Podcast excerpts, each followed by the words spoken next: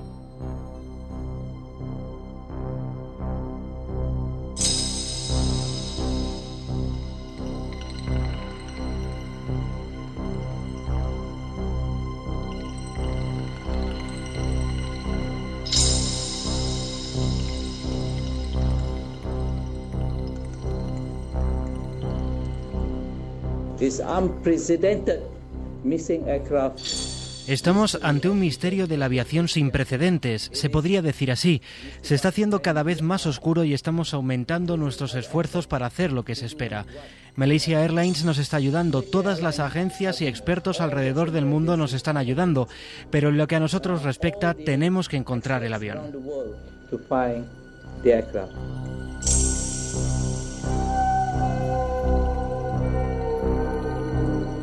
1 y 32 minutos, bienvenidos amigos, esto es Milenio 3 y estamos asistiendo a lo largo de la semana a la escenificación de un enorme, un insólito misterio que seguramente, hay que dejarlo claro, se resolverá, tendrá una solución, una solución seguramente lógica, pero lo que nos interesa esta noche es comprender qué ha podido ocurrir, debatirlo con todos vosotros y no solo eso, el impacto enorme, hondísimo que se produce cuando en esta comunidad hiperglobalizada, este mundo hiperescaneado, este planeta Tierra en el que creemos que todo está perfectamente controlado, va y ocurre lo imposible, lo inexplicable, lo inaudito. ¿Cómo se refleja eso en los diferentes estamentos? ¿Qué ha pasado? No se habla de otra cosa. Una mera eh, observación de los periódicos y medios digitales de todo el mundo da una solución inmediata, clarísima. Entre las 10 noticias más leídas de cada medio, las 10 hablan de unas siglas, unas siglas que dejan de ser crípticas para convertirse en auténtica matrícula del misterio, MH 370. Escuchábamos a Azudin Abdul, como uno de tantos miembros de la cúpula operativa en Malasia que no sabían ni qué decir. La palabra misterio, enigma, insondable, increíble, nunca ha sucedido algo parecido. Bueno, esta noche vamos a ver que sí han sucedido cosas parecidas. Lo que deseamos en Milenio 3, como desea toda la buena gente del mundo, es que esto acabe en buen puerto y que esas 233 personas no sufran daños. Ahora bien, para esas personas también hay que decirlo, eh, las hipótesis que se están barajando no son nada halagüeñas. A las 0.41 horas, hace una semana, prácticamente hace ahora exactamente una semana, entre Kuala Lumpur y Pekín, surgía este vuelo como uno más, como uno de los miles que toman aire en cualquier aeropuerto del planeta, con esa seguridad, con las cajas negras, los transpondedores, eh, los sistemas de satélites, las balizas, es decir, el vuelo se ha convertido, dicen los expertos, en el medio más seguro. Y de pronto, lo inesperado. También como muestra, como señal, lo hemos hablado muchas veces en este programa, de que en este mundo controlado, sea universal o sea nuestra propia vida cotidiana, lo inesperado, queramos verlo o no, puede estar a la vuelta de la esquina o en mitad del aire. Un Boeing 777 modelo de fabricación, matrícula 404. Está siendo buscado por más de 15 países. Se está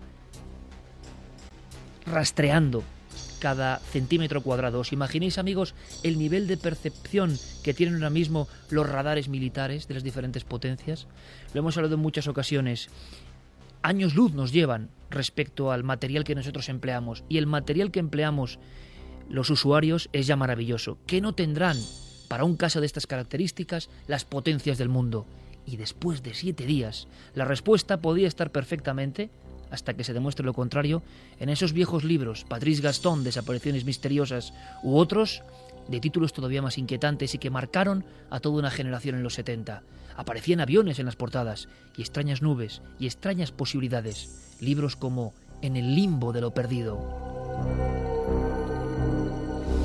Vamos a tener la última hora y vamos a vagar por el espacio aéreo intentando comprender en este cluedo dramático qué es lo que ha ocurrido el primer ministro, hace escasos minutos, decía esto. Basándonos en nuevas comunicaciones de satélites, podemos decir con un alto grado de seguridad que el sistema de comunicación del avión fue desconectado justo antes de que alcanzase la costa este de la península de Malasia. Instantes después, cerca de la frontera entre los espacios aéreos de Malasia y Vietnam, el transpondedor del avión fue apagado. Estos movimientos son compatibles con una acción deliberada por parte de alguien dentro del avión.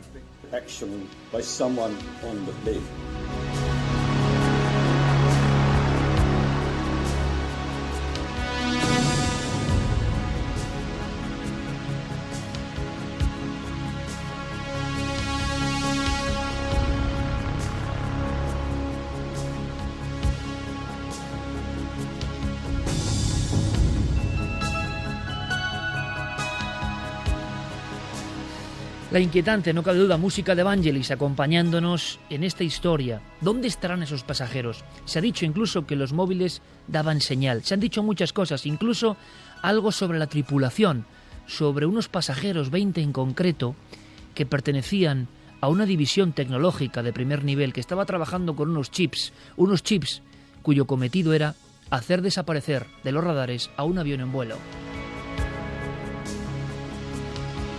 Se habla de otra aeronave muy cerca de el punto de desaparición exacto del MH370, la KL672. Ocurrieron cosas extrañas. Vamos a intentar resolverlo. Hay quien habla, quien va un poco más allá e intenta ir explicaciones no convencionales y también les vamos a contar porque somos Milenio 3.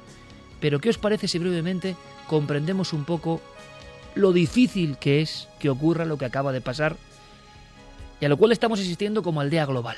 Todos estamos asistiendo minuto a minuto, como nunca antes ha ocurrido en tiempo real, a un misterio. Queremos solucionarlo, queremos resolverlo. Presento rápidamente la tripulación de esta noche. Noel Calero en los mandos técnicos, en los sonidos. Fermín Agustín, nuestro compañero. Santiago Camacho, buenas noches. Buenas noches, siquiera. Eh, si me dices con los dedos de tu mano, y tú sabes hacerlo perfectamente. Las teorías que ahora mismo, incluso a nivel de vanguardia, se están comentando, ¿cómo podríamos resumir? Accidente, secuestro, suicidio, mm, un accidente geofísico o natural de origen desconocido y algo que no imaginemos, algo que ni siquiera nadie haya llegado a plantear.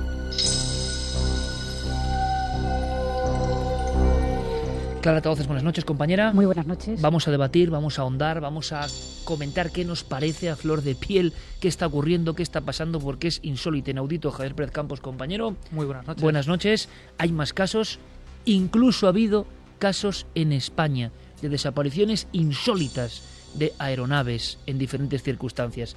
Y son archivos que exhumamos con un gran trabajo de toda la redacción para que vosotros tengáis datos. Por ejemplo, empezamos el vuelo y enseguida vamos conectando con todas las posibilidades. Vías de contacto abiertas. Fermín Agustín también muy atento. Sería milenio 3 con número arroba cadenaser.com la vía para los eh, mensajes más extensos, como siempre. Y en las redes sociales, don Diego Marañón y Guillermo León, que ya tienen todo preparado. Ya sabéis, la nave del misterio en Twitter, en Facebook y en Google Plus. La nave del misterio, nuestro lugar oficial para estar en contacto en esta noche, en la cual cuántas personas han mirado al cielo con cierta angustia, pensando en, en el paradero, en esas personas que tienen hijos, en esas personas que tienen padres, que tienen un proyecto y que simplemente cogieron una aeronave que les llevaba a Pekín y se esfumaron, sin rastro. Sin rastro en este momento. Si desde luego ocurre algo en estas horas del programa, informaremos en tiempo real. Pero hemos podido hablar con un sinfín de expertos, expertos en aeronáutica. Y de verdad, la lección es impagable, porque vamos a saber algo más de lo raro que ha ocurrido. Em, David Guillamón es secretario de comunicación de los controladores aéreos españoles. Es decir, no es un cualquiera. ¿Y qué le extraña a él? La pregunta era muy clara. ¿Qué os extraña a los expertos de lo que está pasando? Aprendamos. Hay un radar en todos los aviones en los cuales nos montamos mm, tranquilamente porque sabemos que estamos siendo vigilados, que son los radares secundarios, como digo, y que tienen información básica. Para los expertos esto se llama transpondedor. Y esa palabra que ha salido ahora en todos los medios tiene un significado y es clave, es el carnet de identidad. Transpondedor, primera palabra para apuntar esta noche de misterios. Sí, eso, bueno, habitual no diría, pero ocurre de cuando en cuando. Eh, los controladores aéreos civiles trabajamos con lo que se conoce el, el radar secundario. Entonces, este tipo de radar mm, requiere de una participación activa de la aeronave eh, a través de un aparato que lleva instalado el avión que se llama transpondedor. ¿Cómo actúa esto? Pues muy sencillo, es, nuestras antenas emiten una señal de interrogación que la aeronave recibe, el aparatito la procesa y envía una señal respuesta que lo que hace es que en nuestras pantallas de radar nos aparezca no solamente un puntito, como, como cabría pensar, ¿no? por lo que hemos visto en las películas, sino una etiqueta en la que tiene toda la información de la aeronave, el indicativo, la altitud a la que va, el, eh, la velocidad, el rumbo, el plan de vuelo que va a seguir y multitud de datos. ¿no? Esto es lo que se conoce como radar secundario.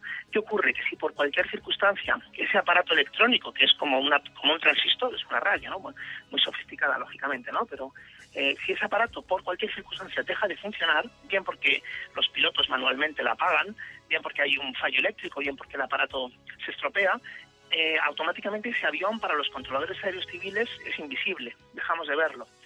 Esto a veces ocurre y entonces, como mm, sabéis que los aviones llevan por seguridad prácticamente todos los sistemas duplicados e incluso triplicados, lo que suele ocurrir es que eh, se le notifica al piloto, cuando nosotros vemos que desaparece una etiqueta, pues diríamos, por ejemplo, Iberia 3149, contacto radar negativo, entonces el piloto cambia de equipo y lo normal es que automáticamente vuelva a aparecer la etiqueta y se siga con la operación normal.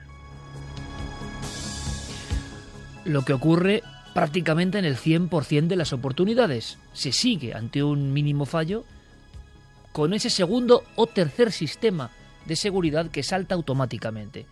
No creamos que solo hay un sistema y que si se va al garete ese avión queda sin matrícula en el limbo de lo perdido. Hay muchos más sistemas e incluso de este radar secundario existen otros que saltan eh, para, desde luego, resolver cualquier posibilidad eh, o incidente inesperado, porque en el aire todo está controlado al milímetro. Hay un radar primario. Ya tenemos la idea gráfica en nuestra mente. Ese avión en el que viajamos tranquilamente por cuestión de negocios o de placer, está enviando constantemente a la torre de control y a los diferentes lugares por donde pasa su matrícula, informando de la altitud, de los cambios, al margen de las conversaciones directas de los pilotos.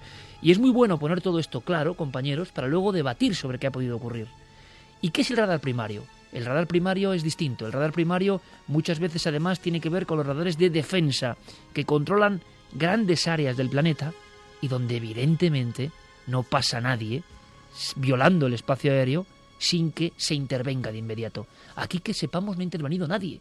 Por tanto, a las 041 horas saliendo de una zona de Malasia y en dirección, curiosamente, a lo que los antiguos investigadores, y también lo vamos a contar, porque es nuestra obligación, llamaban el Triángulo del Diablo, porque había habido muchas desapariciones en esa zona, algo ocurre, esa matrícula desaparece. Por tanto, los radares primarios tendrían que activarse y seguir dando la señal de ese objeto de grandes dimensiones, aunque no tengan esa matrícula del radar secundario.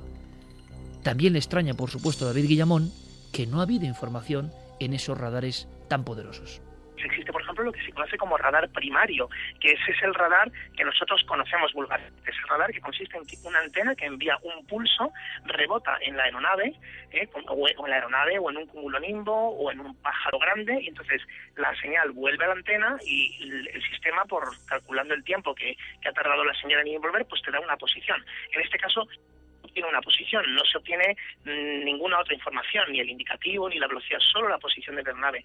Pero lo cierto es que en muchas zonas del mundo existe este tipo de cobertura de radar primario. ¿Por qué? Porque se usa mucho sobre todo para defensa aérea. ¿eh? Porque como es lógico, si alguien quisiera entrar en un país o hacer contrabando con avión, no iba a entrar con un radar secundario para que los controladores dijéramos, oiga, ¿qué hace usted ahí? ¿no? Y ya tenemos la segunda viñeta de este suceso unas áreas perfectamente controladas por poderosos radares que no dejan escapar, vamos, podríamos decir, ni a un ave. Por tanto, un chisme de esta envergadura, ¿qué ha ocurrido? ¿Qué maniobras han pasado dentro de la propia cabina? Eh, ¿Contaban con ayuda eh, la tripulación? ¿Se sabe quiénes eran los comandantes? ¿Se sabe? ¿Tenían algún historial que pueda hacer que sospechemos en torno a una actividad terrorista? Por el momento se descarta. ¿Qué ha pasado? Hemos hablado con Agustín Guzmán, él es eh, miembro y responsable del departamento técnico del SEPLA y experto en accidentes aéreos. Y el desconcierto es brutal, porque nadie sabe qué está ocurriendo a día de hoy. Lo normal es que a las 24 horas tengamos información precisa en este mundo hipervigilado de todo lo que ocurre. Es lo desconcertante de este caso.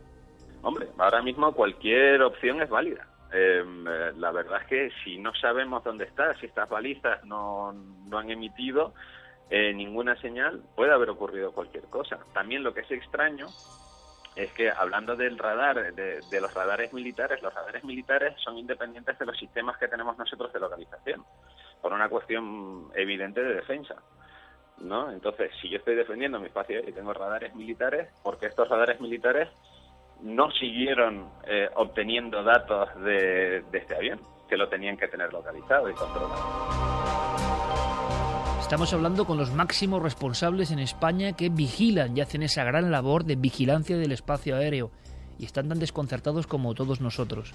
Estáis escuchando Milenio 3 como siempre en la cadena Ser y nuestra obligación y nuestro interés es daros todos los datos. Por ejemplo, si ocurriese algo dentro de una aeronave algo, por ejemplo, como una amenaza terrorista, como un intento de secuestro. ¿Qué pueden hacer los comandantes o el comandante eh, y su segundo piloto?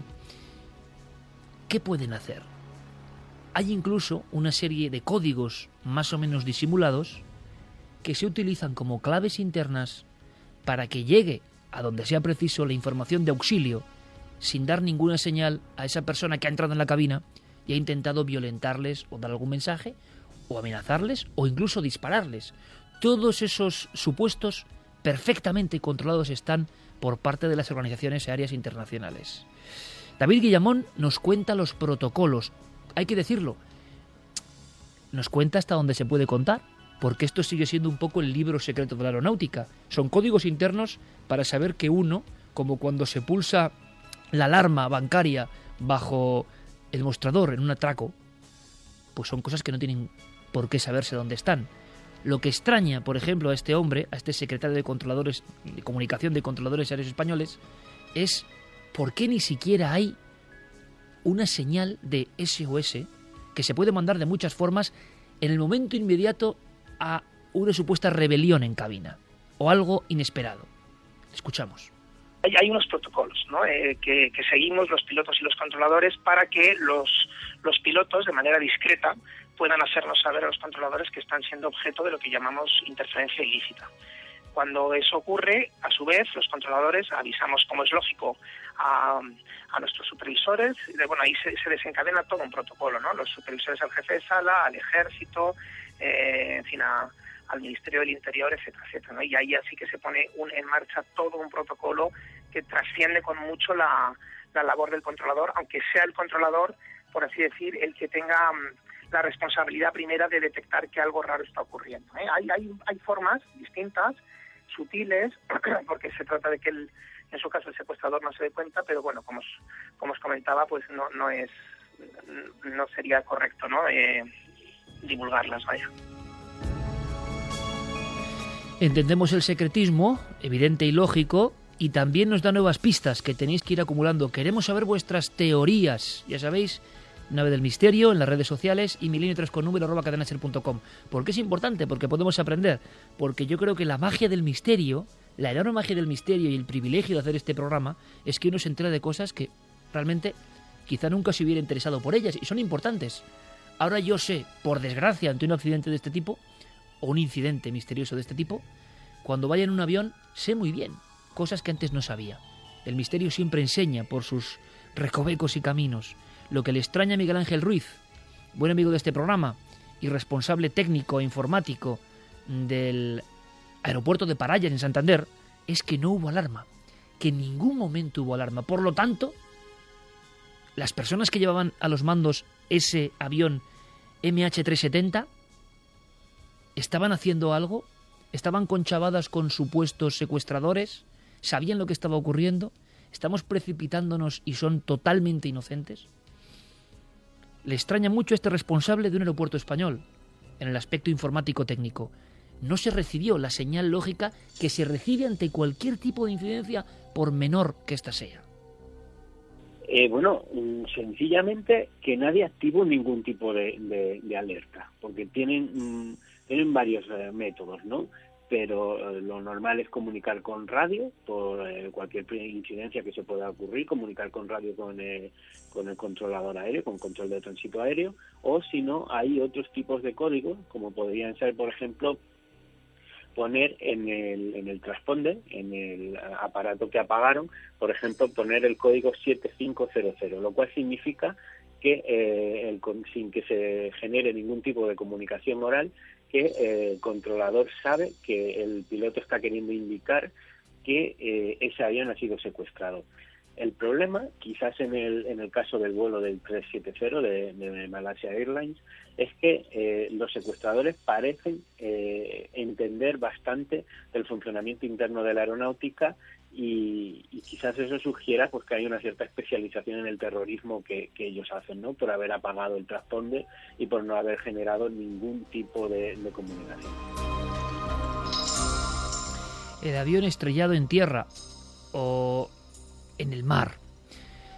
Hay un sistema de cajas negras y de aerobalizas que realmente de inmediato transmitirían una señal. Es decir, estamos viendo que un vuelo hoy en el 2014 en cualquier lugar del mundo es una caja hiperconectada con casi todo.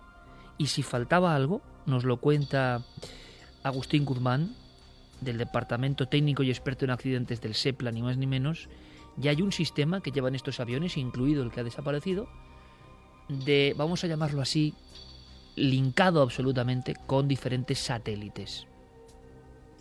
Manda unos reportes que podemos llamar normales, es decir, pues igual depende cómo lo hayan programado, pero a la hora de vuelo les voy a mandar un informe de cómo van los parámetros de, los motores o de presurización o del sistema eléctrico, lo que sea. Y por otro lado, en caso de que empiecen a fallar equipos, también va mandando esos, esos reportes de, que indican que algún equipo dentro del avión está funcionando mal. Por lo tanto, la impresión que nos da con estos tres eh, importantes investigadores del mundo del aeronáutico, porque su trabajo y su oficio, y miles de vidas dependen de ellos en ocasiones, es que el avión tiene todo tipo de sistemas de seguridad. Por tanto, ¿qué ha pasado? ¿Qué ha ocurrido? ¿Cuáles son las posibilidades? ¿Qué pensáis vosotros? ¿Qué está ocurriendo? Una semana. ¿Secuestro? Y entonces, ¿por qué no se ha reivindicado el secuestro, que es la primera acción lógica de un grupo terrorista? ¿Accidente? No hay ni un rastro, absolutamente nada, en siete días. ¿Qué ha ocurrido? ¿Ha entrado en el espacio aéreo de otro país de forma clandestina? ¿Y los radares militares de ese país, sea el país que sea, que están asociados a las redes eh, aéreas de tránsito mundial, no informan? ¿Y los radares militares no son los primeros en salir en vuelo para saber qué ocurre? Hay teorías tremendas que vamos a contar, por ejemplo, que eso esté en algún sitio detenido, preparándose para un nuevo vuelo con fines realmente terroríficos, para utilizarlo como un misil. Ha habido personas en Estados Unidos que han generado incluso gran pánico porque han hablado de esto. ¿Cuál es la última hora? La 1 y 54 minutos, porque las noticias siguen en tiempo real. Diego Marañón, compañero, buenas noches. Hola Iker, buenas noches, ¿qué tal? ¿Podemos hacer crónica rápida para que tengamos todos los ases encima de la mesa del tapete? Sí, si te parece, repasamos las últimas 24 horas, porque se podría decir que es en ese tiempo en el que los acontecimientos de algún modo se han precipitado. Bueno, la CNN eh, informaba ayer, por ejemplo, de que un satélite chino que participaba en las labores de búsqueda habría encontrado una posible área de choque en el mar. Utilizaban esas mismas palabras. Eh, hablaban de tres imágenes que fueron publicadas a los pocos minutos por el gobierno chino que se habrían obtenido el pasado domingo 9 de marzo sobre las 11 de la mañana. Aunque estas imágenes la verdad es que no parecen corresponder a ningún tipo de restos, el motivo por el cual no, no han sido reveladas hasta ayer, Iker, por el Departamento de Ciencia y Tecnología del gobierno de China lo desconocemos como tantas cosas alrededor de este episodio. También ayer, medios locales de Malasia, diarios regionales, informaban de que la policía de aquel país estaba registrando los domicilios de los 12 miembros de la tripulación que se encontraban a bordo del avión. Estaban buscando cualquier tipo de pista, pero quien sin duda se ha apuntado el gran tanto mediático en las últimas horas ha sido el Wall Street Journal. Fue este diario el encargado de revelar que el vuelo MH370 habría seguido volando durante al menos cuatro horas después del último contacto con la torre de control y de que el radar perdiera su contacto. Bueno, este periódico citaba datos del motor que habían sido recogidos de forma automática por varios centros de gestión y mm, según esas lecturas se podría decir, y así como hemos escuchado al principio del programa, lo ha confirmado hoy mismo hace apenas unas horas el primer ministro de Malasia, que el avión podría haber girado en pleno vuelo y sin avisar, que es lo extraño, lo que nos contaba Miguel Ángel Ruiz. Me permito recordar, Iker, en este punto que esta información en concreto ya circuló el pasado domingo, hace hoy ya casi una semana, la misma información, y fue desmentida, o si no desmentida, sí pasada por alto de forma deliberada, por Malasia Airlines en un primer momento. De hecho, la aerolínea ha confirmado hoy que efectivamente contaba con información por satélite que revelaba el desvío del avión desaparecido, pero que se habían visto obligados a decir que, eh, bueno, pues que dada la naturaleza extremadamente grave de la situación, sin precedentes, como hemos escuchado, habrían decidido no divulgar esos datos en público hasta que lo ha anunciado hoy el primer ministro. Pocos minutos después de esta información de ayer, el New York Times en su edición digital aportaba más datos en este sentido y añadía que el avión no solo habría cambiado una vez de rumbo, según ellos hubo varios cambios eh, y además el aparato habría experimentado diversos cambios importantes de altitud. El Malay Mail, que es un diario local de Malasia, recogía las palabras de los familiares también ayer. Muchos familiares estaban reunidos en el Hotel Everly y al escuchar estas informaciones, bueno, se mostraron esperanzados de que con todos estos datos pues pudieran encontrar el avión y de que sus ocupantes estuviesen bien. Un optimismo Iker que contrasta con una nota que lanzaba hoy mismo Reuters y que apuntaba, a la luz de las señales procedentes del aparato, a la posibilidad de que éste pudiera haberse quedado sin combustible después de tantas horas de vuelo, estrellándose contra el Océano Índico. Y por último, en las últimas horas es muy curioso porque el corresponsal en materia de seguridad de la BBC, que se llama Frank Garner, lo leí hace apenas unos minutos, eh, dice que los investigadores están centrando ahora mismo sus pesquisas no solo ya en los miembros de la tripulación, sino en todos y cada uno de los pasajeros. Está comprobando uno por uno si cualquiera de estas personas eh, había tenido un historial reciente pues, de problemas mentales, de conflictos familiares o si pasaban por un estado de estrés máximo. Y cita, además, el caso de un copiloto de las líneas aéreas de Etiopía que hace solo cuatro semanas secuestró su propio avión para exigir asilo político en Suiza.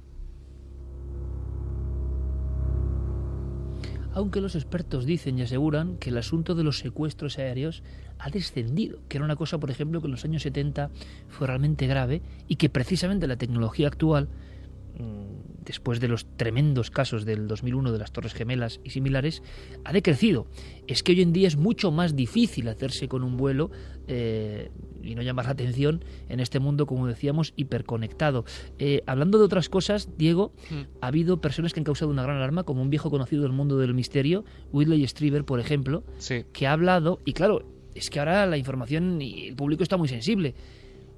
Porque además tiene que ver con una teoría que no es que mantenga Santiago Camacho, sino que es una que, bueno, es plausible, según él muy complicada, nos va a contar ahora, de utilizar ese avión como gran bomba.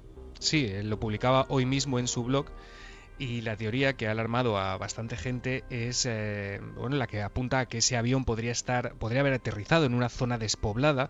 Es muy complicado porque estamos hablando de un Boeing 777 que no es cualquier cosa. Pero bueno, Whitley Strieber dice que podría haber aterrizado y que los secuestradores podrían estar cargando ni más ni menos ese avión con una especie de bomba nuclear eh, con el objetivo de dirigirla hacia una gran ciudad de Europa. Y que antes de, antes de nada quería comentar simplemente que sí que hubo mm, una reivindicación de atentado, fue el pasado martes, aunque la verdad es que no se le ha hecho demasiado caso. Lo reivindicó un grupo terrorista chino, la Brigada de los Mártires.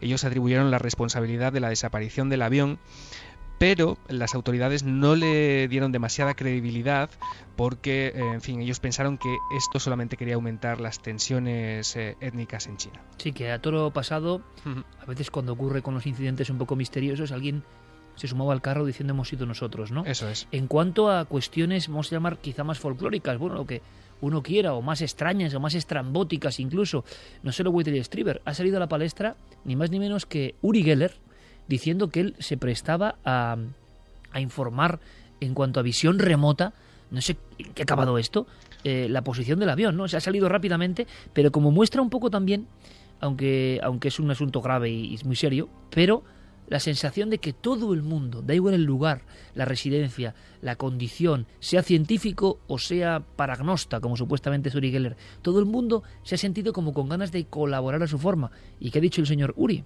Bueno, pues no ha dicho demasiado. Él lanzó esta propuesta a través de su cuenta de Twitter esta semana.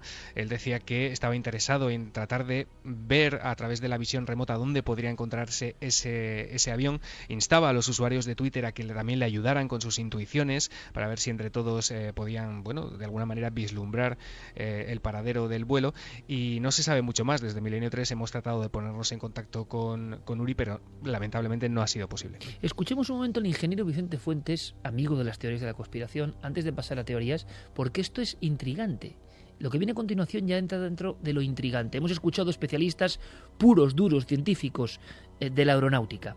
Pero claro, a nivel del mundo de las posibilidades, todo está abierto. La caja de Pandora es inmensa. No recuerdo ningún caso que haya traído tanto la atención mundial en torno a un misterio como este. Que yo recuerde, ninguno. Vicente Fuentes habla de las precisamente de las personas que iban en el avión. Y yo quiero saber más de esto porque quiero saberlo todo en torno a este incidente. Una de las claves de todo esto, y que se empezará a hablar en los, en los próximos días, será quién iba dentro de esos aviones. Bueno, pues ha aparecido una empresa que se llama Freescale Semiconductors, que ha expuesto que 20 ingenieros eh, de, esa empresa pues iban en ese avión. Claro, esto podría ser una anécdota si no fuera porque esos 20 ingenieros estaban inmersos en el desarrollo de los famosos chips RFID, que son los chips que se rumorea de, de diferentes foros internacionales, que son los que se quieren implantar en los seres humanos para monitorizar en el futuro todas las actividades. Estamos hablando, por supuesto, del nombre, apellidos, eh, identificación, eh, registros fiscales, es decir, los chips que están eh, involucrados en lo que se puede llamar el control del nuevo orden mundial. Dos y dos minutos, todos muy atentos. Estamos en este vuelo especial en la nave del misterio radiofónica. Santiago Camacho, ¿esto es cierto? Sí, es cierto. De hecho, la noticia ha salido también en el Wall Street Journal y en importantes periódicos económicos.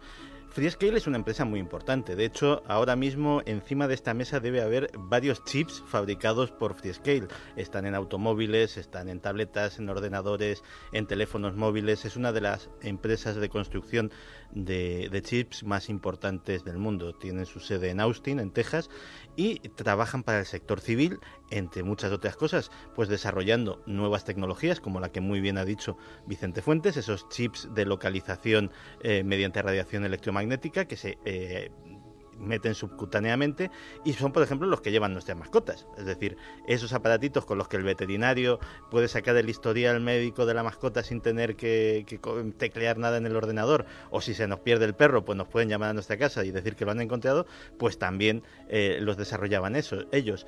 A lo que se refiere Vicente, además, es a, a los proyectos futuros de empezar a implantar esos chips, que hay varios, para llevar el historial sanitario, para llevar la tarjeta de crédito dentro de uno mismo. Todo esto desde, los, desde el punto de vista más conspiranoico es visto con muchísima reticencia porque claro, se ve como un, eh, como un inicio de una especie de control absoluto y orwelliano de toda la población mundial. Pero hay otra cosa mucho más inquietante con respecto a esta empresa. Ellos también trabajan para proyectos militares. Una de las cosas en las que se rumorea que anda Freescale trabajando para el ejército norteamericano es precisamente proyectos de invisibilidad electromagnética. Es decir, eh, proyectos que se meterían en cazas eh, invisibles, en bombarderos invisibles, que aparte de esos recubrimientos eh, que, son, que son básicamente una pintura repelente del radar, hablando en, en términos llanos, pues tendrían un sistema, proveerían a esos aviones de un sistema activo que también serviría para repeler la detección electromagnética. Claro, es que justo es lo que le ha sucedido a este avión en cierto modo, es decir, estaba y de repente ya no está como casualidad, la verdad es que es notable. Abramos aquí la caja de Pandora. Diego, estamos en conexión porque me gustaría saber las opiniones de todo el equipo y de todos los oyentes, evidentemente, que vayan llegando ya a nuestras líneas de comunicación. Por aquí, mm, lo lógico es pensar, navaja de Ocampura y dura, que tendrá que ser algún tipo de secuestro, cuestión lógica. Ha ganado puntos la teoría del secuestro. Pero si uno ve los datos de cómo se ha producido y repetimos, por eso era toda la introducción, cómo está el mundo, es muy difícil que haya un agujero negro para actuar en un mundo hipervigilado. Santi tiene una teoría que a ver si puede contar brevemente, que ha llegado a la redacción y nos ha dejado a todos blancos con esa teoría y me gustaría ver si la compartís y desde luego podemos opinar libremente. A mí, fíjate que eh, hay una nueva idea que se me ha venido a la cabeza justamente cuando iniciábamos el programa y es que leyendo entre líneas al que hemos oído hablar al principio del programa es al primer ministro de Malasia, Najib Razak. El primer ministro. Cuando se trata de un accidente aéreo, lo normal, por mucha repercusión mediática que tenga, es que sea el ministro de Transportes, el responsable de seguridad aérea, etcétera, etcétera, el que haga este tipo de declaraciones. Que un primer ministro, eh, que un brazo director de, de, una nación soberana se ponga a dar este tipo de explicaciones, a mí me recuerda cuando el primer ministro japonés empezó a dar explicaciones sobre Fukushima y dije, esto sí que es realmente grave. Pues eh, llevo desde, que supe esta historia dándole vueltas a, una posibilidad, una posibilidad eh, remota, pero no imposible. De hecho, fíjate, sobre esto mismo, la agencia eh, Associated Press preguntó a un experto norteamericano en seguridad aérea que se llama Alan Diel, y les pusieron una teoría muy parecida a la que voy a exponer ahora mismo. Y dijo, caramba, es muy, muy difícil, pero no es imposible. La historia sería que un grupo de secuestradores, en connivencia probablemente con uno o varios miembros de la tripulación, tomaran el poder del avión. Según eh, datos también de las agencias norteamericanas, y tienen sus fuentes, eh, los transpondedores que eran varios, es decir, varios sistemas de comunicación, no se fueron súbitamente, como suele suceder si se va, si hay un fallo genérico del sistema o si directamente el avión se viene abajo, sino que fueron apagados uno a uno, en una clara sucesión, de una forma absolutamente. Eso es lo que les hace decir que fue deliberado.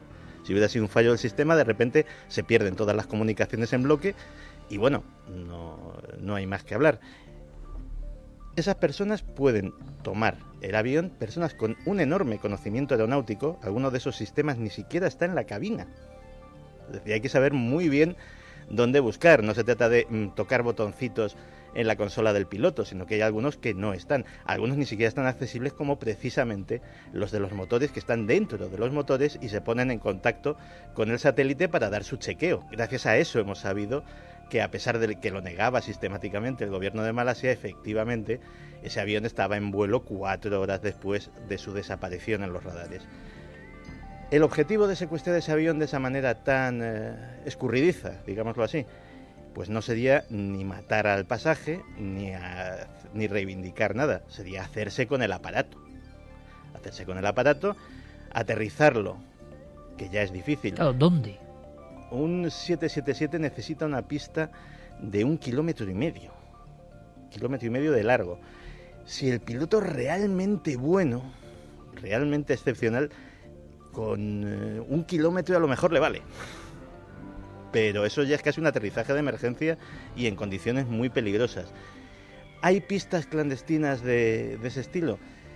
Parece ser que en el Pacífico quedan aeródromos abandonados de la Segunda Guerra Mundial que se utilizaban para, bombardeos y que un equipo podría remozarlos, reasfaltarlos, etcétera, etcétera. O sea, ya la teoría que me estás contando está trabajando un montón de gente durante meses o años. Vamos a ver, si esto es una operación terrorista de algún tipo, Esto no, es un comando de cuatro personas en plan torres gemelas, no, no, no, no. O sea, estamos hablando de gente muy preparada, de gente eh, a muy gran escala y posiblemente en, en connivencia con algún gobierno.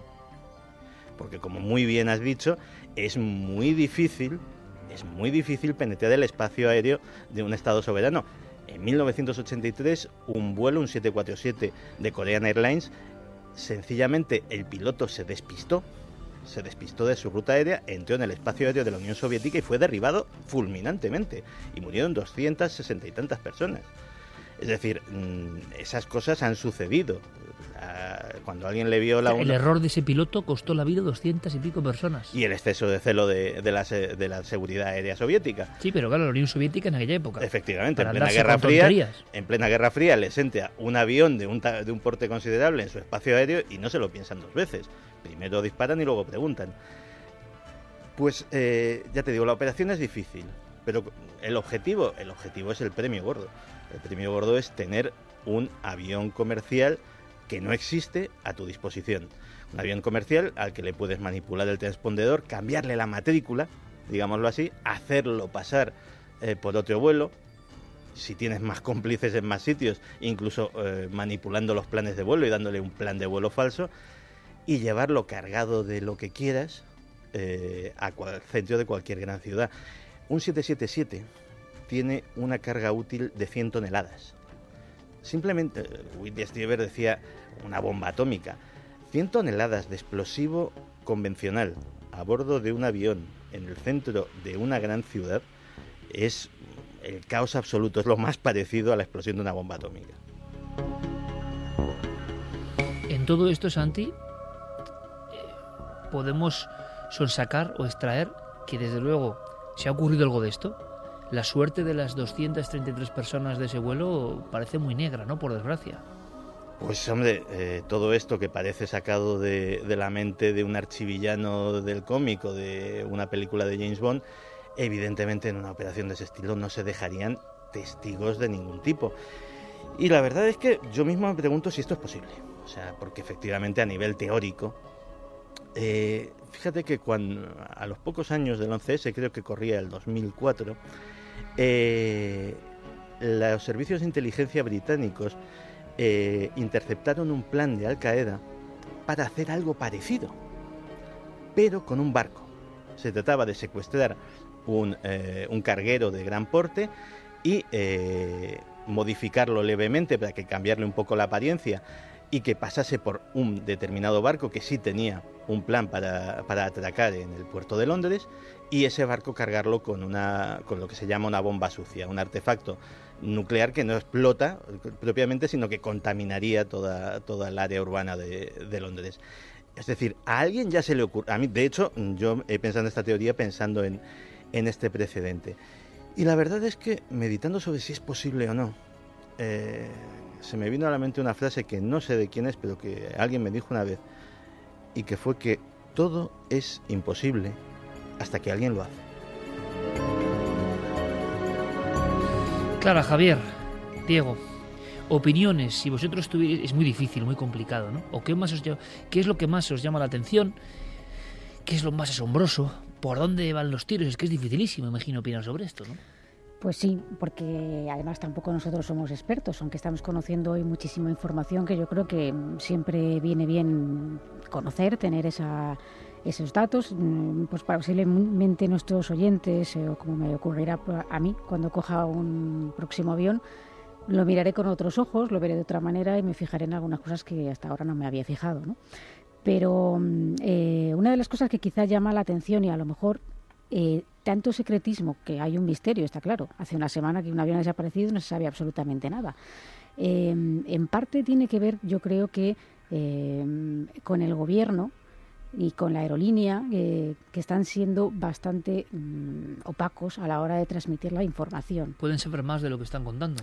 Yo creo que sí, que ellos tienen que saber algo, algo más y que, de hecho, es decir, cuando se ha producido esta esta detección mm, de que, de que ese avión estuvo volando por lo menos al menos cuatro horas más desde que eh, teóricamente desaparece, eh, claro, los familiares cuando esta información dicen, pero bueno, ¿desde cuándo sabían esto? lo tenían que saber, evidentemente, desde hace tiempo y incluso se dijo ya anteriormente y como se ha visto a lo largo de todas las informaciones que hemos ido conociendo, se ha incluso negado o quitado importancia, ¿no? Entonces esa, esa opacidad yo creo que es lo que también le está dando un halo de misterio. A lo mejor si esto hubiera pasado, no sé, en Estados Unidos o en, otro lugar, eh, tendríamos mucha más información ahora. Javi. Yo estoy con Clara en que da la sensación de que nos están ocultando información. La impresión es que tenemos eh, piezas dispares para armar el mismo puzzle. Es imposible. Faltan piezas además y eso es algo obvio. Pero fíjate, yo, eh, indagando un poco en las teorías más extremas de conspiración, llegué a toparme con algo que, me, me hizo sorprenderme hasta qué punto la gente desconfiaba de las versiones oficiales. Y hay teorías tan sorprendentes como que esto se trataría de una estrategia extrema de marketing viral. Se ha llegado a hablar de eso en un principio. Claro. Y eso es tremendo porque demuestra el mundo en el que estamos.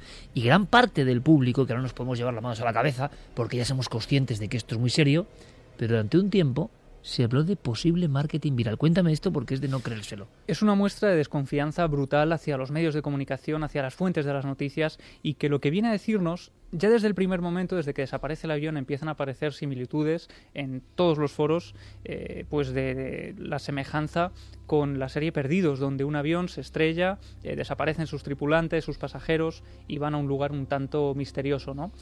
Pues eh, lo sorprendente, claro, algunos a la idea que se apuntan es que al creador de esta serie, JJ Abrams, es ya de por sí el rey del eh, marketing viral. Él es famoso porque sus películas, sus series, son anunciadas de una forma muy peculiar, lanzando algunos pequeños datos, falsos trailers donde se leen algunos números que metidos en cierta página web te llevan a otra información.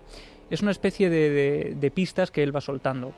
Lo más sorprendente es que de repente aparece una información una información que adelanto ya que resulta ser falsa, pero que en algunos medios se toma como cierta, y es que JJ Abrams, este personaje, había sido requerido por las autoridades para eh, analizar y conocer todo lo que estaba ocurriendo en la desaparición de este vuelo. Entre otras cosas, decían que porque él se había documentado para la creación de esa serie Perdidos cuando, claro, de repente aparecen incluso unas falsas afirmaciones de este personaje que se inventa un medio de comunicación satírico, de estos que de vez en cuando cuelan noticias, pues algunos dan por hecho que efectivamente este director de cine y de series está metido ahí. Y eso ya es lo que genera tal desconfianza que llega a hablarse Iker de que los propios pasajeros del avión eh, serían incluso actores que habrían ocultado a sus familiares que estaban metidos en esa promoción de algo que estaría por venir.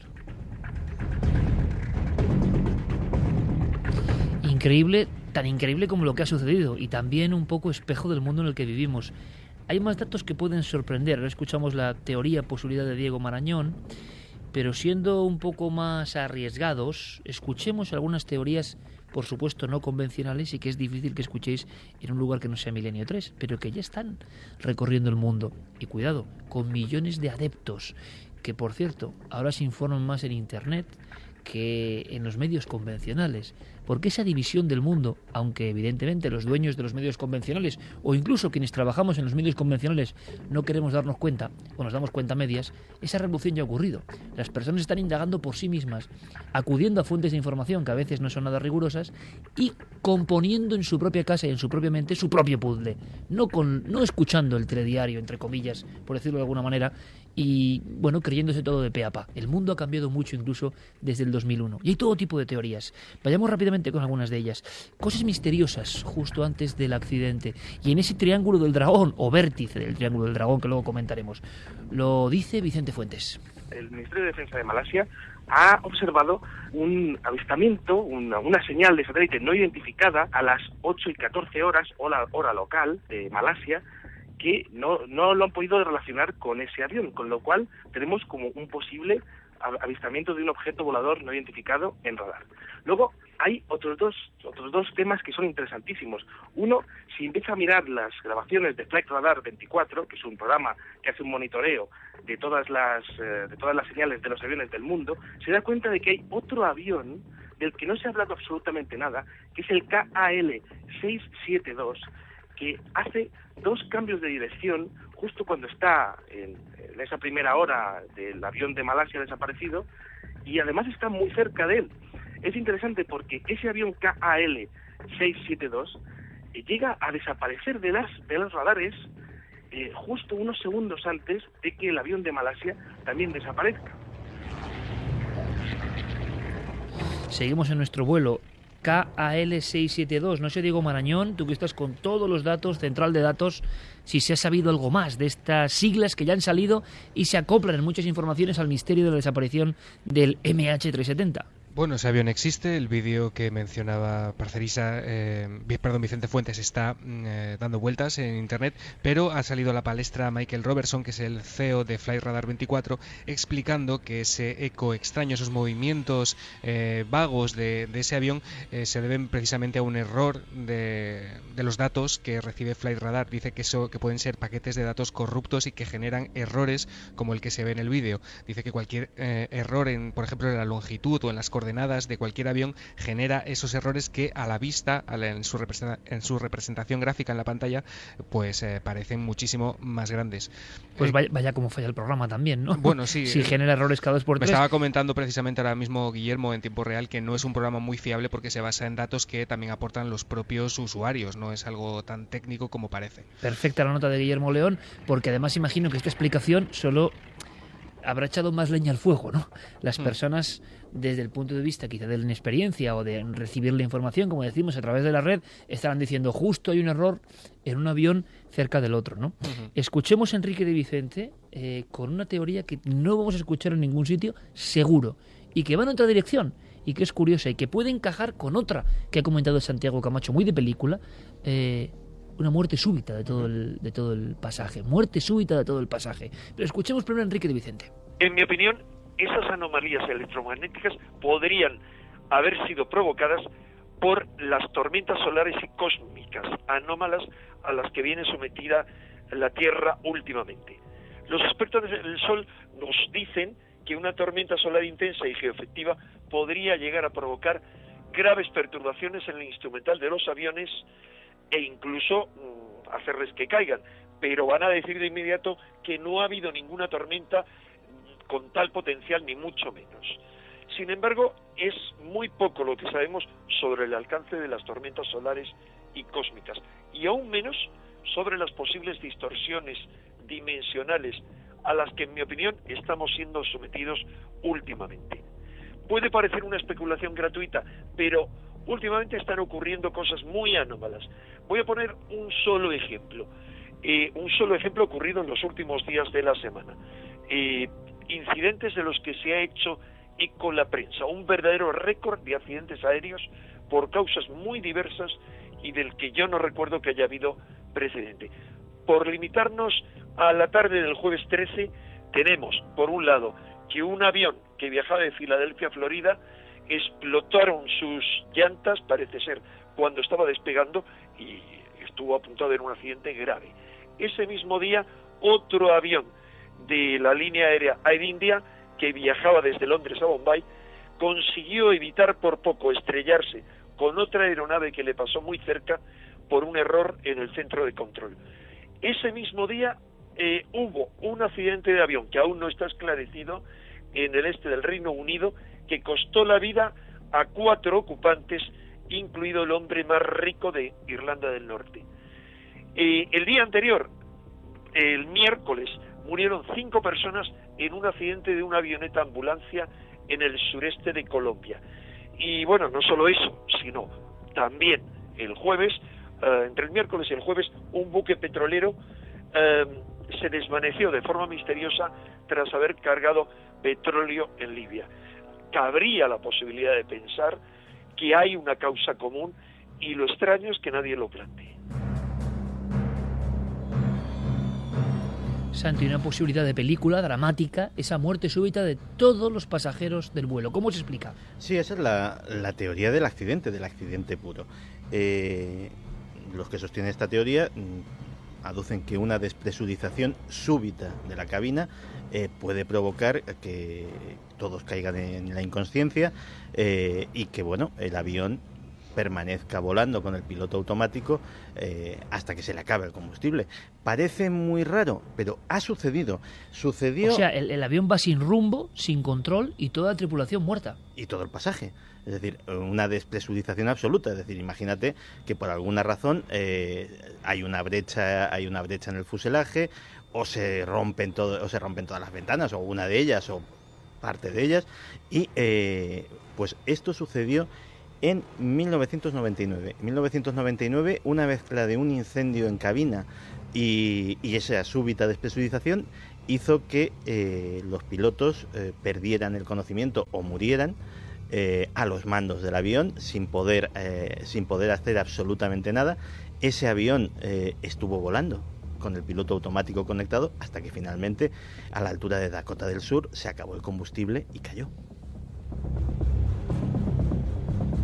Sobre esto que acaba de comentar eh, Santi, me gustaría mm, eh, reflexionar sobre ello un poco, ¿no? Porque, eh, claro, se ha dicho tanto que al final ya mm, una no sabe qué pensar.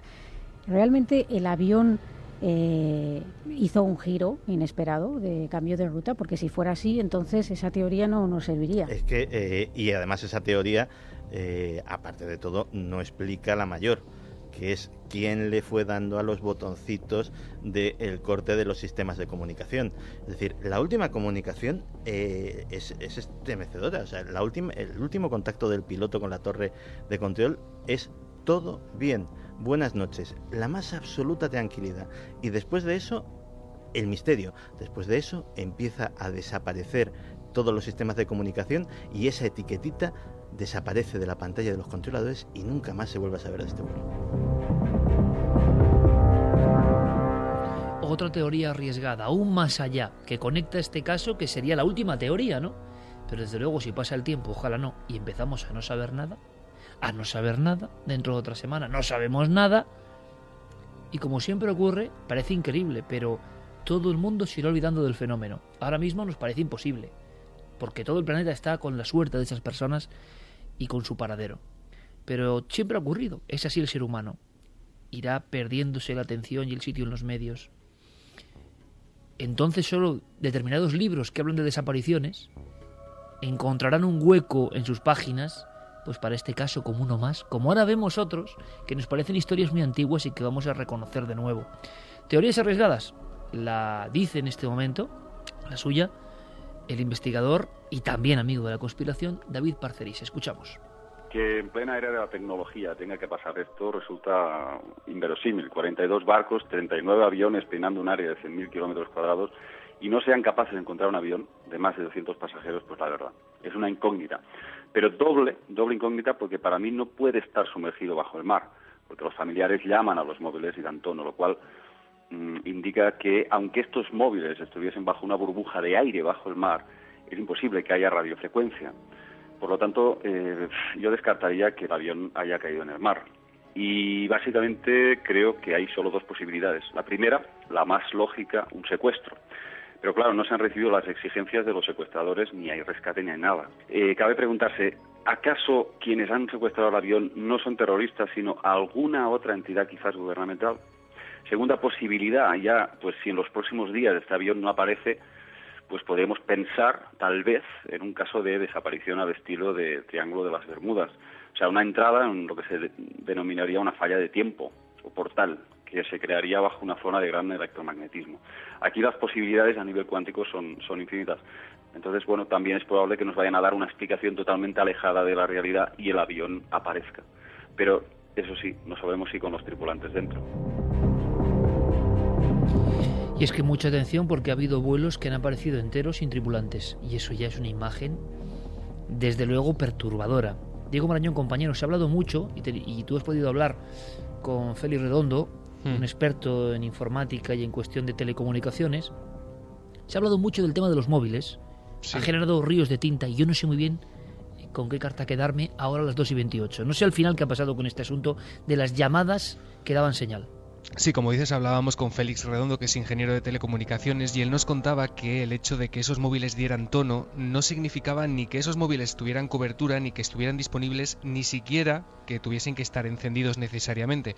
Félix decía que el móvil para comunicarse, eh, para comunicarse de un móvil a otro, se utilizan una especie de antenas terrestres o estaciones base y que esos tonos podrían eh, ser la, interpretación o el sonido que el móvil eh, da eh, mientras intenta comunicarse, pero eso no significa que al otro lado esté sonando ese teléfono. Eh, la, opción de que, esos móviles estén sonando Iker mmm, se, de, hombre, se debilita un poco si tenemos en cuenta que incluso ayer mismo había quien decía que eh, estaba llamando a un familiar y que ese móvil estaba dando tono, simplemente por una cuestión de batería.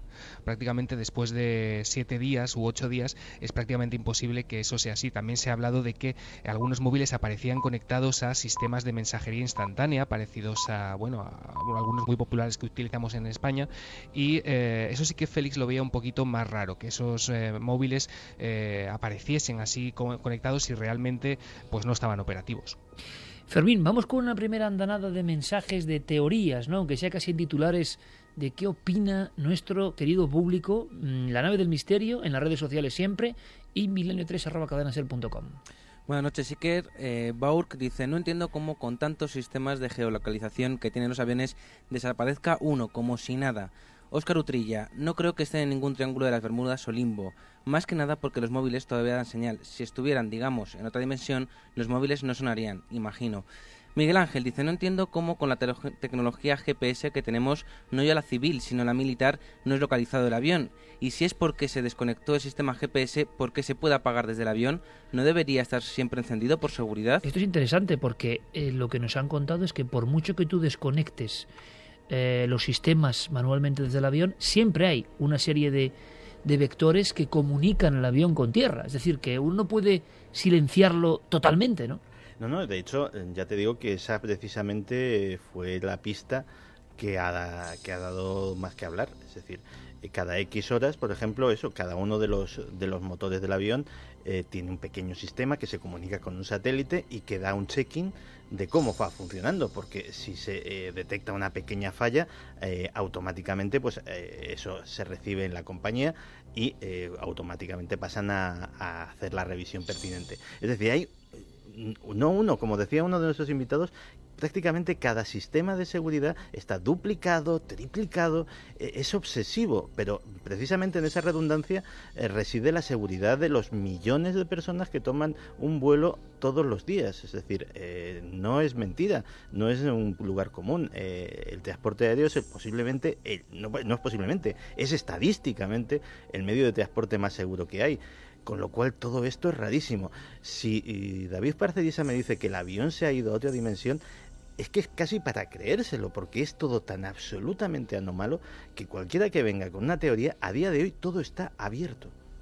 Ángel de Murcia me preguntaba si durante un asalto lo suficientemente rápido podrían no dar opción a los pilotos para alertar a la torre de control y si en un mundo donde estamos todos tan controlados no se puede saber el perfil de los pasajeros. Espero que todo termine bien, aunque todo pinta muy feo. Estefanía Avaro dice, el gran caballo de Troya del siglo XXI, miedo da. Jesús, ni los mejores guionistas lo podrían hacer mejor. No me creo nada de esta teoría de pasajeros actores. Ernesto Cabello, desgraciadamente creo que el avión pudo caer en el, agua tan, en el agua tan profundo que no es posible localizarlo. Ojalá me equivoque y sigan vivas las 233 personas. Interesante esto también, Fermín, en el aspecto de que, bueno, un accidente en el agua da la impresión por otros accidentes, compañeros, que siempre salen a flote materiales, trozos, manchas de aceite, combustible, o sea que, que siempre se logra una pista, ¿no?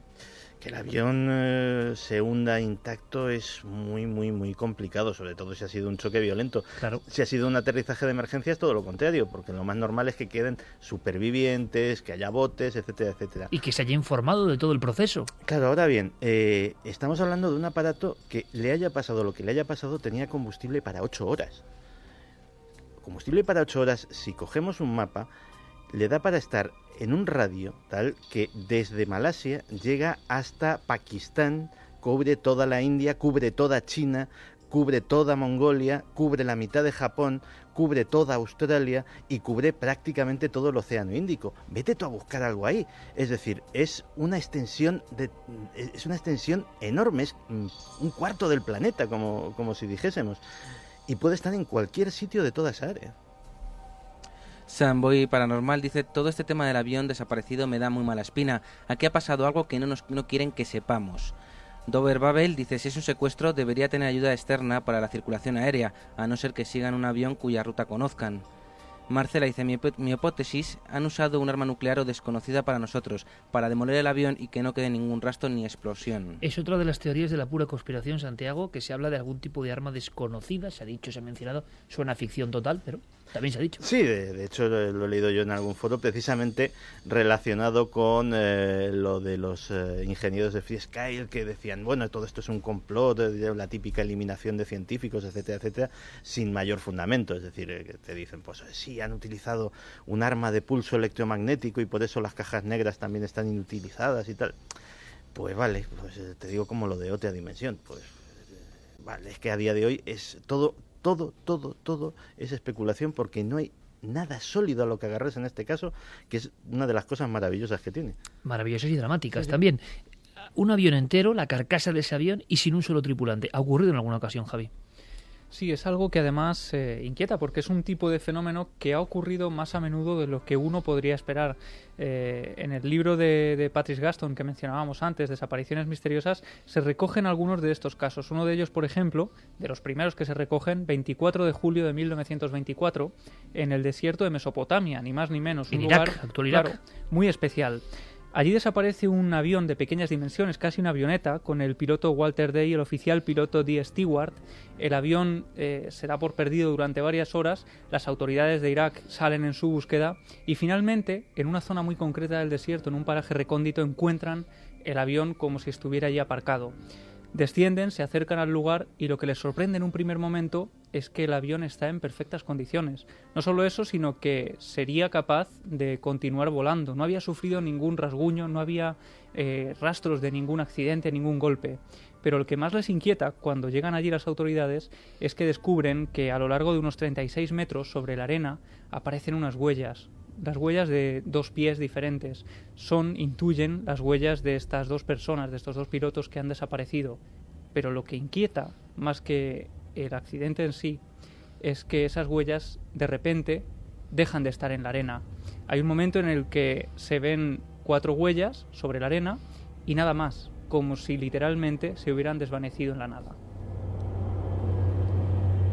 ¿Ha habido más casos de tripulaciones desaparecidas que aparezca el aparato y ni rastro sí, de, hecho, fíjate, Uno de los más recientes, el 31 de octubre del año 99, a escasos... ¿Año 99? Año 99. A escasos kilómetros del aeropuerto JFK en Nueva York desaparece un Boeing 767. Durante varias horas no se tiene noticia de dónde puede estar. Salen en su búsqueda una vez más las autoridades y de repente lo encuentran en mitad del mar, encuentran los restos de ese Boeing flotando, descubren también la caja negra, pero no hay ni rastro de todos los tripulantes. Y lo más tremendo es que las últimas palabras que se recogen en la torre de control del piloto son me confío a Dios.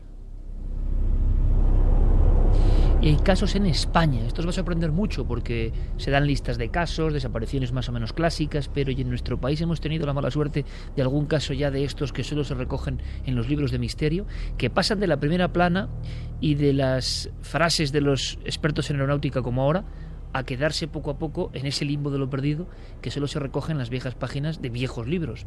Diego Marañón, yo no sé si a lo largo de estos minutos estáis junto a Guillermo en las redes sociales minuto a minuto cribando la información. Yo no sé si a estas horas puedes dar tu teoría, yo sé que es muy complicado, o puedes darnos alguna novedad de todo lo que está surgiendo en torno a este avión, porque además con los cambios horarios eh, la actividad allí puede ser frenética, ¿no? Bueno, novedades no crees que hay demasiadas porque bueno, ya hemos visto que la política de información, de liberación de información, pues es eh, bastante a cuentagotas. Yo a raíz de lo que comentaba Santi a lo largo del programa, eh, de esa posibilidad de que se esté utilizando pues, eh, pues para llenarlo de lo que sea y dirigirlo hacia una gran ciudad, Hombre, sí es cierto que esa infraestructura es complicadísima, más con un avión de este tamaño, que es, como decía Santi, prácticamente imposible hasta el momento, nunca se ha hecho. Pero la amenaza existe y de hecho tampoco se ha comentado en exceso en los medios que una semana antes de que el avión desapareciera, em, la línea aérea taiwanesa China Airlines recibió amenazas eh, de ataques terroristas inminentes en el aeropuerto de Pekín. De estas amenazas se informó a las autoridades chinas y bueno, tanto esa información como la grabación de la conversación, porque se recibió una llamada de un individuo que al principio hablaba en francés y luego cambió a idioma chino, todo esto se transmitió a la Administración de Aviación en China. Así que como vemos, eh, a falta de, bueno, de una explicación más probable, supongo que la del atentado eh, en este punto es la que tiene más peso. La verdad es que uno no sabe qué pensar, Iker. Lo que está claro, y creo que estamos todos de acuerdo, es que nunca hemos asistido, por lo menos en estos tiempos modernos de superinformación constante, a un suceso similar, ¿no? todos los eh, secuestros de aviones, todas las circunstancias de atentados con aviones han sido completamente diferentes. Este misterio de siete días sin saber uno dónde está en el planeta Tierra pues hombre. Hay una cosa en la que todo, todo el mundo coincide, todos los expertos consultados y todas las familias de, eh, de la gente que viajaba en el avión. Y es que eh, el gobierno de Malasia está ocultando información, sabe bastante más de lo que está diciendo. Mira, digo, a ese respecto además hay una, hay una noticia eh, que es, es muy rarita. Eh, desde que empezó esta crisis, o al menos desde que a las pocas horas eh, surgieron los primeros rumores de que podía haber habido la mano humana, que no había sido un, accidente, este asunto, la Interpol se ofreció, como suele hacer en estos casos, eh, a colaborar en una posible investigación con el gobierno de Malasia. La Interpol podía pues dedicarse a investigar a los pasajeros, a investigar los antecedentes de los pilotos, podía ser muy útil en muchísimas cosas. A día de hoy, todas y cada una de las reiteradas ofertas de ayuda de la Interpol han sido eh, denegadas por el gobierno de Malasia. Y nadie sabe por qué. Y el FBI también. El FBI al principio dijeron que se había desplazado todo un equipo eh, para ayudar en la búsqueda y el FBI, el, propio FBI, desmintió esa información diciendo que, eh, bueno, que sus servicios no, no habían sido requeridos. desde luego que el triángulo más célebre viene desde esos libros añejos que estábamos comentando, mezclándolo con la información de ultimísima hora, em, el triángulo más célebre es el de las Bermudas, ¿no? Resulta que hay otros triángulos. triángulo se llama lugares em, o áreas donde ha habido una cantidad tremenda de desapariciones, accidentes. Pocos hay extremos, ¿no? Donde no se vuelve a saber nada. Ocurre igual que en las desapariciones de personas. Eh, el investigador español Antonio Rivera tiene una obra clásica, Los doce triángulos de la muerte, y hay otras. Aquí se habla, en esta zona, por lo menos en uno de los vértices de esta zona, si no mm, viene que decir que no es el epicentro ¿no? o la zona central de ese triángulo, eh, se habla del triángulo del diablo. Eh, ¿Por qué? ¿Qué otros casos ha habido?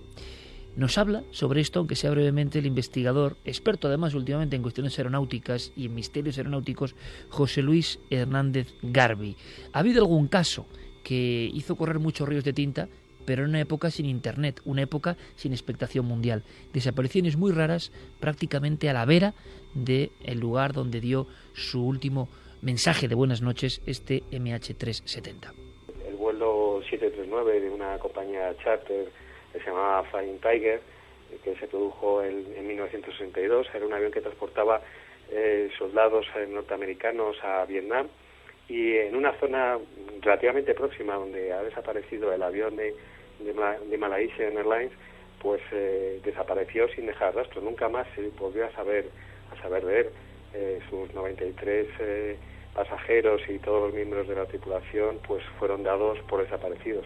Además da la coincidencia de que este vuelo desapareció en una de las zonas con más misterio que hay en, nuestro planeta, ¿no? Igual que existe también el Triángulo de las Bermudas, pues ha hablado en muchas ocasiones del Triángulo del Diablo, que se sitúa precisamente en la zona en la que desapareció este, este avión. Recordemos ahora, en este momento, a las 2 y 43, el caso del capitán Boado, bien conocido de todos los oyentes del mundo del misterio. Esa tripulación, siete personas, uno de ellos militar muy interesado en los ovnis y su último mensaje, vamos hacia un gran sol y la desaparición total en el mar de Alborán, es decir, enfrente de las costas de Almería, que sería uno de los triángulos que aparece eh, siempre en los libros que hablan de este tipo de misterios. Eh, Fermín Agustí, compañero. Eh, es una muestra de, de cómo el impacto global de este vuelo desaparecido está rodeando el mundo, ¿no? Y está dando mucho que hablar, tanto que Milenio 3 ya es trending topic en Twitter. Gracias. Pues sí, la expectación generada por este asunto, todo el mundo nos preguntaba, sinceramente, si íbamos a tocar el tema. Tanto que queremos ofrecer otros casos no tan conocidos, por ejemplo, en España. Atención, porque estos son palabras mayores, ¿no? Es decir, ha ocurrido en nuestra piel de toro o surgiendo de nuestra piel de toro. Sí, en nuestra, en nuestra península, en, nuestro país, ha habido casos de desapariciones muy desconocidos que a los que casi solo se puede acceder Iker a través de las hemerotecas, de la prensa, porque no son localizables a través de Internet. Uno de ellos, eh, bueno, por ejemplo, los DC-3 en los años 80 fueron casi una flota maldita porque a lo largo de todo el mundo hubo varios que desaparecieron de forma súbita y repentina. En España tuvimos dos casos de desapariciones muy extrañas. Uno de ellos sale del aeródromo de Cuatro Vientos y no se vuelve a tener rastro de, este. Pero uno de los más extraños ocurre el 31 de diciembre de 1971. Es un Nord 262 que viaja desde Argelia hasta Mahón.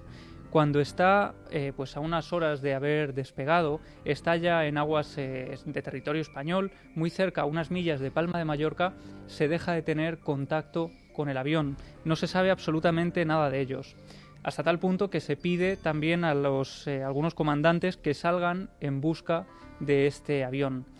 Y en este caso, Iker, tenemos un, una doble sorpresa, porque el comandante español que va eh, mapeando, digamos, el mar desde su avión, descubre una gran cola de avión semi hundida, descubre incluso un torso decapitado flotando en el agua, unas maletas, así que eh, pide refuerzos, acuden a esa zona y creen que se trata del avión que ha desaparecido. La sorpresa llega cuando después de indagar se dan cuenta de que ese no es el Nord 262 que había desaparecido rumbo desde Argelia.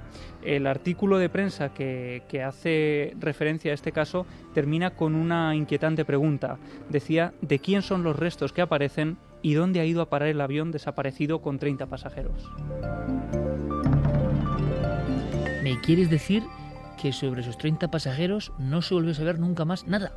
Nada, hemos, de hecho, antes de entrar aquí, claro, yo pensaba que podría tratarse de un recorte de prensa y que quizá semanas, meses, incluso años después, podría haber aparecido en algún breve algo referido a este avión. Yo he entrado en una página web muy importante donde eh, aparecen registrados casi todos los aviones que se han perdido. Aparece, de hecho, este Nord 262 aparece la fecha, aparecen esos 30 pasajeros entre los que se, encontraba un equipo de fútbol de Argelia y finalmente el último párrafo donde dice estado, la palabra dice desaparecido.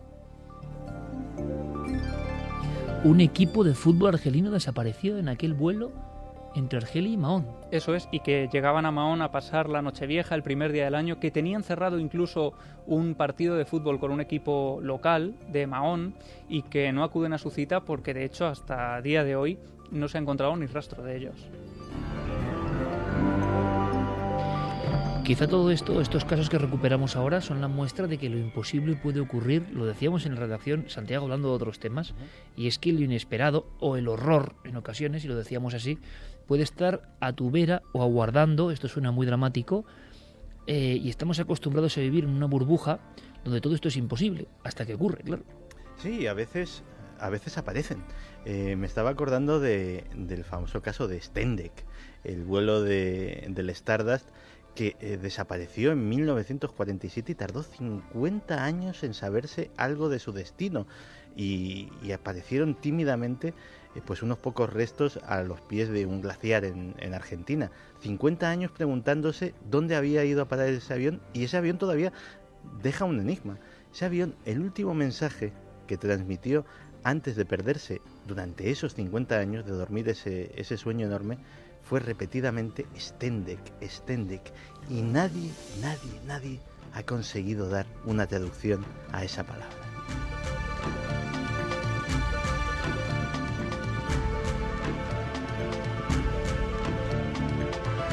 ¿Creéis, y es una pregunta que hago global, que y es una cuestión, por supuesto, personal, y ojalá tengamos noticias recientes? A mí me extraña mucho, de verdad, ¿eh? que al séptimo día no tengamos ni una pista Yo pensaba que a los dos o tres días, bueno, iban a surgir ya los primeros datos. ¿Qué habrá pasado con esa tripulación? Y esto ya es cuestión de especulación ¿eh? entre nosotros. ¿Qué creéis que puede haber pasado? ¿Qué estará pasando con esas personas? ¿En qué estado se pueden encontrar esas personas? Una semana después. Es que en, ninguna de las teorías, que es lo malo, me caben esas personas, ¿no? Que es lo triste. no tengo eh, ni idea, pero fíjate que todo lo que estamos hablando esta noche me lleva a una, a una reflexión un poco funesta, ¿no? Y es qué tremendo mundo este en el que vivimos, que el que no volviera a aparecer jamás, que no volviéramos a saber nunca de ese avión, no es ni mucho menos la peor de las posibilidades que caben. Eso da mucho que pensar sobre en qué clase de mundo vivimos actualmente. Yo no tengo ni idea de lo que ha podido pasar con ese pasaje, con, los tripulantes, ni con el avión. Y espero que, bueno, que pronto tengamos alguna noticia, ahora que parece que se ha difundido un poco esta teoría de un posible secuestro. Yo creo que, sí que puede ser perfectamente algo Pero un así. secuestro, claro, en el que no se han pedido ningún tipo de peticiones, no se ha intentado intercambiar rehenes por no sé qué. Es que no suena secuestro convencional, ¿no? Que es lo más asombroso. pero Cuando alguien secuestra a doscientas y pico personas, quiere intercambiar algo con ellas, quiere hacer algo con ellas. Sí, y además eh, eh, sabríamos algo más, pero mm, quizás algo que se fue de las manos, imaginemos por un momento y y de repente aquello que parecía un se iniciaba como un secuestro acabó en una tragedia. Lo que pasa es que tampoco cuadra con por qué no sabemos dónde está ese avión. O la otra posibilidad, que es igualmente funesta, que es que cuando alguien secuestra a un aparato de estas características, algo quiere. O quiere a las personas, o podría ser en este caso, o lo que quiere es el aparato. Y en ese caso, tristemente, las personas me temo que le sobrarían. Fíjate, lo tremendo además es que al final hablábamos de la navaja de Ockham y aquí es que no hay navaja de Ockham que valga. Cualquier posible teoría se desmorona con cuatro argumentos. No hay argumentos para defender ninguna de las teorías. Todas son posibles hasta tal punto, eh, como decía Santi, que incluso la de la puerta dimensional no se es válida. Pero hasta Patrice Gaston en los años 70, en ese libro Desapariciones Misteriosas, hablaba de, bueno, denunciaba más bien de cómo a lo largo de los cientos, miles de casos que él había estudiado de desapariciones súbitas, repentinas de aviones o de buques, siempre había dos eh, posibles causas que eran las que cerraban finalmente el misterio y eran secuestro o accidente en el mar. Casualmente son las mismas que han salido en este caso. Ojalá el destino de este avión no sea el de los que aparecen en este libro. Eh, Diego, a nivel de las víctimas, ¿qué se está diciendo? ¿Qué se está comentando? Eh, ¿Cuáles son las hipótesis ya a nivel humano que se están manejando en los diferentes medios y en las propias fuentes de información de Malasia? Decías que había como una especie de alegría repentina a los seis días, se dice pronto, cuando se dan algunos datos, ¿no? Pero eh, mm, también es un país muy especial. Se ha hablado incluso de chamanes, como suena, intentando ayudar. Es decir, la magia local, la creencia en el mal fario, en la mala suerte, en los espectros, todo eso también, y como es lógico pensarlo, se ha desatado, ¿no? Sí, se, ha hablado del chamán, el chamán ha aparecido en el aeropuerto, eh, bueno, con todo su aparataje, también intentando eh, saber algo de ese avión. Eh, la verdad, Iker, que esa esperanza que tienen los familiares a raíz de la noticia, mm, bueno, que inclina la balanza a favor del secuestro, se mezcla también con eso que te comentaba antes de la indignación ante el convencimiento, ante la seguridad de que la aerolínea y el gobierno de Malasia está ocultando información. Pero fíjate, es muy raro que no sepamos nada, porque han estado involucrados eh, en la búsqueda durante toda una semana 13 países, se han utilizado 57 barcos, 48 aviones, la NASA eh, se ha unido a la búsqueda, es decir, la NASA ha cedido datos recogidos por algunos de sus satélites más potentes e incluso Digital Globe, que es una, es una empresa que se dedica a tomar imágenes por satélite, pues ha distribuido imágenes entre los usuarios y hasta 2 millones de usuarios en todo el mundo han estado rastreando píxel a píxel. O personas eh, están buscando desde sus hogares una especie de proyecto SETI. Hmm. Eh, Efectivamente, sí. Cuadradito, cuadradito del mar, vigilando a ver si ven algo. Efectivamente, y no hay ni rastro, es extrañísimo. Eh, había muchos libros, Charles Berlitz y tantos otros, que hablaban de sin rastro. Nosotros tenemos que dejar aquí esta historia porque tampoco podemos añadir nada más. Hemos aprendido algo del mundo de la aeronáutica, que es un mundo a la vanguardia de la ingeniería de nuestro planeta. Por tanto, nos sorprende mucho más que, que alguien desaparezca, no sé, en un autobús, en una carretera perdida, y que no haya ni rastro, también es difícil, ¿eh? Desaparecer, volatilizarse es muy difícil. Eh, yo soy uno de esos niños, porque intento seguir siendo niño, pero el mismo libro que yo pude reeditar en su día en una colección hace ya más de una década, ese libro me puso los pelos de punta, porque Cuando se leía desapariciones misteriosas, había casos como el de Charles Bowden y tantos otros que iba con sus padres, un niño, daban la vuelta a una esquina, unos setos, una idílica eh, llanura en el Reino Unido, y de pronto el niño ya no estaba, ¿no? Y era una planicie, y ya no estaba. Y era uno de tantos casos que luego acababan pues en estos informes. O la célebre historia de Oliver Larch, que es una de las que ponía los pelos de punta, y se siguen contando y se sigue la digamos la sensación que uno tiene es de pelos de punta, sigue siendo así, sigue estando viva. Eh, personas que desaparecen y dejan las huellas en la nieve, como Oliver en Indiana en 1890, su padre le manda por agua al pozo, hay unas voces que van surgiendo de las alturas y solo quedan las huellas, como ha contado antes Javi, del caso del desierto. Es decir, hay sucesos que ya solo comprendemos desde el punto de vista casi tocando con la ficción, o lo que pueden contar algunos libros ya muy viejos y que no tienen sentido en este mundo de las computadoras. Y sin embargo, ojalá no sea así, da la impresión de que este caso de Malasia, si no se resuelve pronto, si no ocurre algo pronto, algo inesperado, y sea cual sea la solución, nos va a sorprender a todos, acabarán uno de esos libros, si es que siguen existiendo los libros dentro de un tiempo, comentándolo como un caso más, ¿no? Pero cuánto dramatismo, cuánto misterio, cuánto enigma, ¿qué habrá pasado dentro de ese avión? Las posibilidades, una vez más, son infinitas.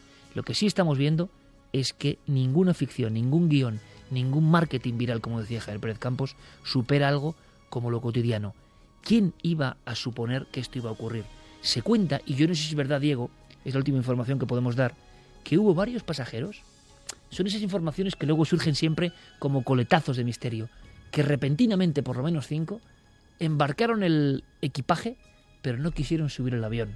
¿Se sabe algo de eso, Diego? ¿Se ha, informado más? Sí, sobre todo se ha hecho muy famoso uno de ellos, eh, un, eh, ejecutivo de IBM, que eh, la misma noche que desapareció el avión estaba cenando con su mujer en un restaurante en Houston y se, bueno, la alerta de una aplicación de noticias en su móvil saltó informando de la desaparición de un avión en esa ruta. Y su mujer le dijo, juraría que es la ruta que tú tenías que coger si no hubieras cambiado de opinión a última hora. Y él dijo, no solamente es esa ruta, es el vuelo exacto que yo tenía que coger.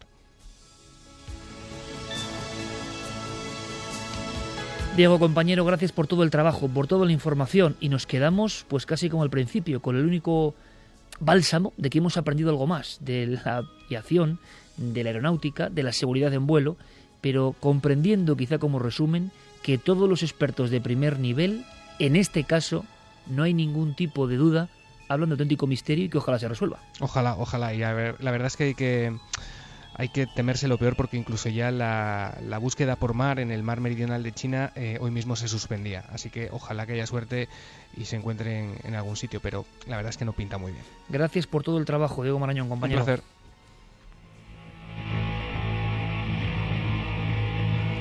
Si hay más datos, por supuesto, a lo largo de la hora que queda, los iremos dando, porque estamos todos, pues eso, como radares humanos, ¿no? Vamos a marcharnos, Clara, en la siguiente hora, y yo espero que nadie se lo pierda, a un lugar marcado por la tragedia en pleno corazón de Madrid. No me digas nada, pero recuérdame un establecimiento, por favor. Eh, sí, eh, almacenes Arias, también conocidos como saldos Arias. Y yo, fíjate, lo voy a dejar ahí. Lo voy a dejar ahí porque muchas personas de aquí, del foro de Madrid, estoy seguro que han sentido cierto escalofrío también, porque era un lugar que tuvo una concatenación de funestos incidentes en su interior. ¿Qué ha pasado tiempo después a la vera de ese mismo sitio? Nos lo va a contar Clara Taoces, exhumando otro documento de su peculiar archivo. Y también, compañero Javier, eh, vamos a marcharnos a conocer la historia en ruta, en plena carretera, eh, vamos a presentar el personaje, venga. Pues el personaje nos va a traer una canción que no habríamos pensado nunca que escucharíamos en Milenio 3. La causa es el testimonio que nos trae esta noche. Él es Jaime Urrutia. Ni más ni menos. Vamos a escuchar esa canción, ¿no? a ver si podemos despedirnos con esa canción, que sería muy interesante para para que veamos un poco. Bueno, esta canción es casi premonitoria. Mm, sí, es verdad. lo que nos es verdad, es verdad. Esta canción fue absolutamente mítica, por cierto. Para mí es una de las canciones legendarias del pop español, ¿eh?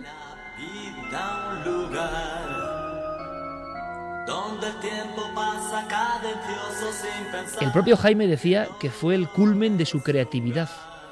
Eh, y no me extraña, ¿eh? porque no se parece a ninguna otra canción española.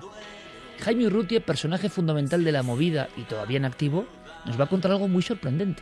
Muy sorprendente porque ya no se trata de la visión arquetípica de una mujer, es que como siempre nos ocurre, Iker, nos sorprende y nos va a añadir un elemento que no habíamos escuchado hasta hoy. Pues va a ser muy interesante. Yo os invito a todos a que sigáis en conexión con la nave, nunca mejor dicho, radiofónica, que ha hecho un vuelo por encima del misterio. El misterio asombroso y nos queda mucho por contar. Ahora las noticias con nuestros compañeros y después proseguimos.